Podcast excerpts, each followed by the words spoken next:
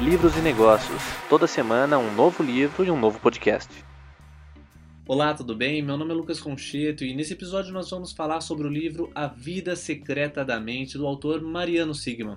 Ele é um cientista argentino formado em física e PhD em neurociência. Há muitos anos realiza pesquisas e experimentos no âmbito da neurociência e tem realizado muitas descobertas e muitos progressos nesse campo. O livro trata de navegar da infância à vida adulta e o autor nos mostra como que se dá o desenvolvimento da mente desde um recém-nascido nos seus primeiros dias até a velhice. O que acontece com o nosso cérebro dentro desse período de vida, desse nosso tempo de existência, como ele se transforma, como ele se limita ou não. A plasticidade, a gente consegue ser mais criativo. O bilinguismo é um problema, você expor duas línguas a uma criança ou o adulto. Será que ele tem mais dificuldade em aprender uma segunda ou uma terceira língua? Será que há realmente uma limitação? O livro constrói essa trajetória da infância infância à vida adulta através de seis capítulos. O primeiro capítulo seria a origem do pensamento.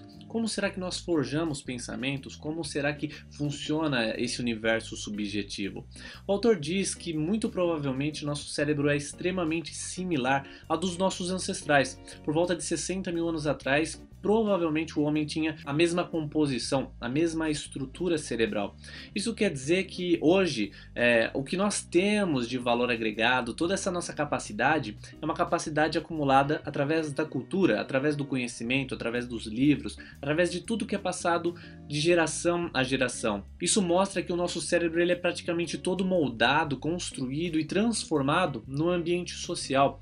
É na socialização e no convívio que se dá o nosso desenvolvimento desenvolvimento, o nosso progresso e as nossas mudanças ao longo de toda a vida. Uma criança que estava se desenvolvendo em um ambiente super tóxico, complicado, problemático, de uma família super instável, comparada a uma outra criança que vivia num lar muito mais tranquilo, estável e recebendo mais amor. Essas duas crianças por, por mais que estavam comendo coisas até que parecidas, tiveram uma diferença muito grande no seu desenvolvimento. O cérebro da criança sem suporte emocional é muito menor comparado ao da criança saudável. Os seus vertículos, as suas ligações, a sua massa cinzenta, ela é muito mais comprimida e menos densa do que a criança que recebeu todo o suporte emocional familiar. Isso mostra que uma socialização problemática, a falta de afeto e de contato com as outras pessoas causou sim uma atrofia cortical. O segundo capítulo vai falar do nosso contorno de identidade. Como nós definimos identidade? Será que realmente nós somos autênticos? Será que realmente nós somos únicos? Ou será que nós somos um apanhado, um emaranhado de outras pessoas, de outros gostos e opiniões? Ele diz que seria muito estranho se nós definíssemos os nossos relacionamentos, a pessoa que nós escolhemos passar a vida, o nosso companheiro, companheira, através de um pensamento aritmético, o que é favorável, o que não é, eu gosto gosto disso, eu não gosto daquilo, esse tributo vale mais do que aquele. Não, seria muito estranho alguém dizer que escolheu um parceiro, uma parceira dessa forma. Geralmente, no âmbito do emocional, dos relacionamentos, nós dizemos que eu vou sentir. Quando for para ser, será. Acontece, é uma coisa maior, não tem racionalidade. Isso mostra que muito das coisas emocionais, afetivas, os relacionamentos sociais se dão nesse, nesse ambiente inconsciente do cérebro. As nossas escolhas emocionais de ligação com parceiros, amigos, sócios, é, independente da, do grau de ligação, é muito provavelmente que ele aconteça nesse âmbito mais irracional. Isso define muito o nosso contorno de identidade, porque a nossa identidade é muito mais definida por, pelas camadas que estão no nosso subconsciente, o que a gente não consegue tocar com os nossos pensamentos e com a nossa capacidade de consciência. E o nosso contorno de identidade também é muito impreciso. Que é um exemplo, na noite de quarta-feira você faz uma resolução para o dia seguinte. Quinta-feira cedo eu vou malhar, eu vou caprichar na minha manhã, vou tomar um café da manhã super saudável, vou acordar pelo menos uma hora antes do serviço. Acontece que no dia seguinte, na quinta-feira cedo, seu relógio desperta e você já fica irritado com o despertador. Você coloca na soneca, quando percebe o tempo já passou. Por quê? Porque quando você acordou na manhã seguinte, não era mais a mesma pessoa, a identidade já era outra. Você agora era uma pessoa dominada pelo sono, pelos hormônios, pela melatonina e muitas outras substâncias que estavam no seu sangue. No momento que acorda, você é uma pessoa cansada, sonolenta, um outro indivíduo, muito diferente daquele que fazia muitos planos antes de dormir. Então a nossa identidade é uma coisa muito é difícil de se palpar, muito difícil de se definir. O terceiro capítulo é a máquina que constrói realidade. Como que nós concebemos a realidade? Em que momento uma decisão é consciente e inconsciente? Alguns estudos, algumas observações das nossas ondas cerebrais constataram que muitas das nossas decisões são tomadas antes pelo nosso cérebro inconsciente para depois essa ação partir para o córtex pré-frontal, onde nós tomamos consciência e podemos racionalizar esse fato. Acontece mais ou menos assim: você toma uma decisão ela é impulsiva, ela vem de dentro para fora com uma força muito grande. Você pensa a respeito dessa, desse impulso e dá um, um, nome, dá uma característica, dá uma história a esse impulso. É, então, alguns experimentos já mostram que no, nosso impulso de decisão se ilumina em áreas do cérebro muito antes da tomada de consciência desse fato que está por vir. O quarto capítulo é as viagens de consciência. Até que ponto será que nós estamos conscientes? Qual que é a função do sono na nossa vida? Será que o sono é tão importante assim?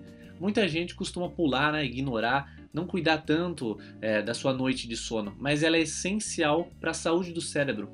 O seu conhecimento muito provavelmente vai ser condensado e organizado durante o seu sono. É no sono que acontece um metabolismo cerebral muito forte e muito importante, que limpa as coisas que o cérebro não precisa, que reorganiza as sinapses e dá coerência para as coisas que aconteceram no nosso dia. Quando nós sonhamos, o cérebro também utiliza esse espaço de delírio, né? esse espaço de total abstração para colocar a casa em ordem, para colocar as nossas memórias, os nossos aprendizados e muitas muitas outras coisas em ordem. O quinto capítulo é que o cérebro sempre se transforma. A cada dia nosso cérebro ganha formas, contornos novos, e muito do que nós somos vai ser definido, obviamente, por cada uma dessas experiências quanto esforço você coloca nas suas atividades, quantas horas de leitura você dedica ao dia, tudo isso vai condicionar seu cérebro, vai fortalecer como um músculo que você malha na academia. O sexto capítulo seria o nosso cérebro educado, como nós educamos as outras pessoas e como nós recebemos educação. Através da neurociência, da observação, muitos cientistas têm notado que as crianças, desde muito pequenas, elas já têm o hábito de ensinar elas já são pedagogas é, inatas. Então, pequenas crianças ainda engatinhando, quando percebem que o, o seu companheiro de brincadeira não percebe as coisas ao redor, ele ajuda.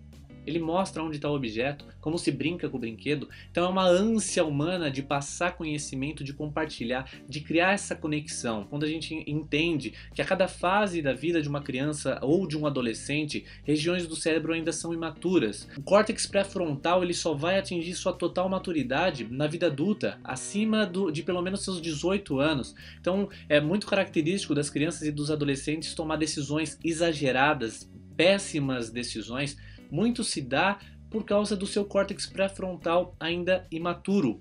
E é no córtex pré-frontal que nós tomamos decisões importantes, que nós racionalizamos, que nós entendemos os conselhos dos pais, dos professores, que nós organizamos essas coisas de uma forma coerente e racional. Então, tomando consciência disso, a gente consegue é, conviver melhor com as outras pessoas.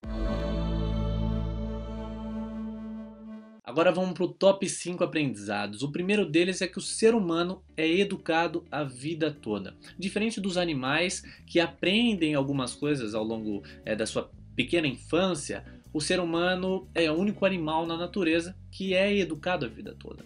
Constantemente nós somos ensinados como deve se portar em ambientes diferentes. Quando nós vamos para o nosso primeiro emprego, percebemos que há uma conduta, uma forma de agir. Na família, uma outra forma. Então, a cada momento da nossa vida, nós vamos sendo educados pelas outras pessoas, pela cultura vigente na sociedade, e isso se dá é, em constante transformação. Segundo aprendizado, o cérebro humano não está o tempo todo em sincronia. Às vezes a gente fica irritado é, com algumas atitudes dos outros ou até alguns impulsos nossos, não entendendo por quê querendo evitar mais aquela barra de chocolate, mais aquele bombom, a gente ataca aquele bombom. Acontece que são regiões diferentes do nosso cérebro. As, muitas das vezes o impulso vai vir de uma região do seu cérebro e vai ter que passar pelo seu córtex pré-frontal. Às vezes o impulso é tão grande, como por exemplo impulsos de violência ou ansiedade, que ele, ele chega a passar primeiro é, e tomar uma, uma ação, né, uma atitude física, do que passar no seu córtex pré-frontal. Terceiro aprendizado: somos uma pequena ilha de consciência em um oceano de inconsciência. Muitas pessoas se acham fortalezas de consciência, de racionalidade, mas a real é que cada dia mais a neurociência mostra que muito das nossas ações são irracionais. As nossas escolhas na hora de fazer uma compra, as nossas atitudes com as outras pessoas, a socialização, quase tudo da nossa vida diária se dá no, na irracionalidade, na atitude que vem de dentro, na coisa bruta. E depois a gente vai racionalizando, vai criando histórias e vai moldando os acontecimentos. Quarto aprendizado: não nascemos totalmente definidos. Há margem para modificações, para transformações. Nós podemos sim crescer, mesmo existindo algumas limitações biológicas, nós podemos crescer muito é, intelectualmente, nós podemos entregar muito mais valor performar muito mais é, com esforço deliberado, com consistência, com visão de longo prazo e muitos cuidados no dia a dia. Quinto aprendizado: o sono é fundamental para a saúde. Muita gente ignora o sono, despreza. Embora ah, exista ultimamente um movimento muito grande em torno do sono, da importância de se dormir, muita gente ainda ignora procura ler até altas horas, ou fazer frilas, ou ficar constantemente consumindo conteúdo na esperança de no mês que vem estar o cara, tá sacando todas as ideias. Não acontece assim com o cérebro humano. Não adianta você consumir todos os livros possíveis em um ano, que no ano seguinte você vai ter um espetáculo. O cérebro humano leva tempo e o sono é um fator essencial para essa construção. Eu criei um formulário, uma pesquisa, para que você possa me ajudar a melhorar o canal, a melhorar o conteúdo, melhorar o projeto. Espero que você participe dessa pesquisa. Ela está disponível em livrosenegócios.com.br barra pesquisa, tá aqui no link de descrição. Preenche, são poucas perguntas e vai me ajudar a entender melhor o que você espera do canal Confira também o blog livrosenegócios.com.br. Lá você encontra o caminho para as redes sociais, onde é divulgado diariamente conteúdos relacionados a livros e negócios. Até a próxima semana, com mais um livro e um podcast. Tchau!